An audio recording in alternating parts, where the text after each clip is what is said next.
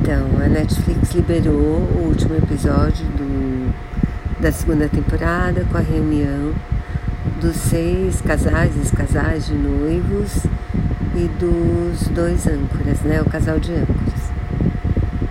Eu gostei de ter visto todo mundo, claro.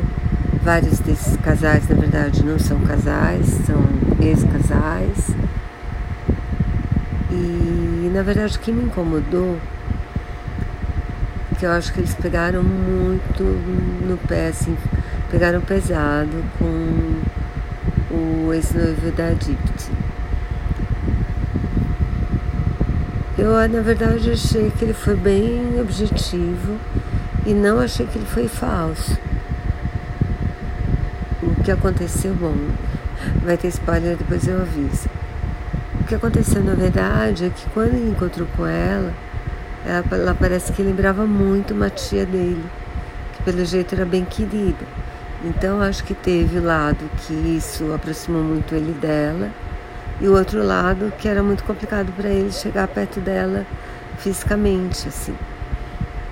E isso foi o lance da que botou a relação deles em xeque desde que eles se encontraram. Mas assim, as pessoas pegaram super no pé, como se dizendo que ele tinha sido desrespeitoso. Talvez tenha sido no, no fato de conversar com várias pessoas sobre essa dificuldade dele, assim. Mas sempre que ele falava disso, ele falava, ela é a mulher perfeita para mim, eu adoro ela, a gente se dá super bem, a gente se entende super bem. Então eu acho que no geral ele não foi desrespeitoso.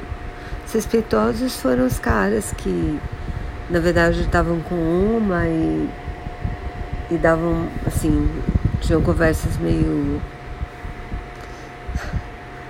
assim, que não eram para ter sido assim, conversas que depois que a pessoa está namorando com uma, não devia ter com outra, eu acho. Né? E, e aí eles passaram, eles saíram super bem, né? Os caras que quase traíram assim, as suas perspectivas parceiras né? no, no reality.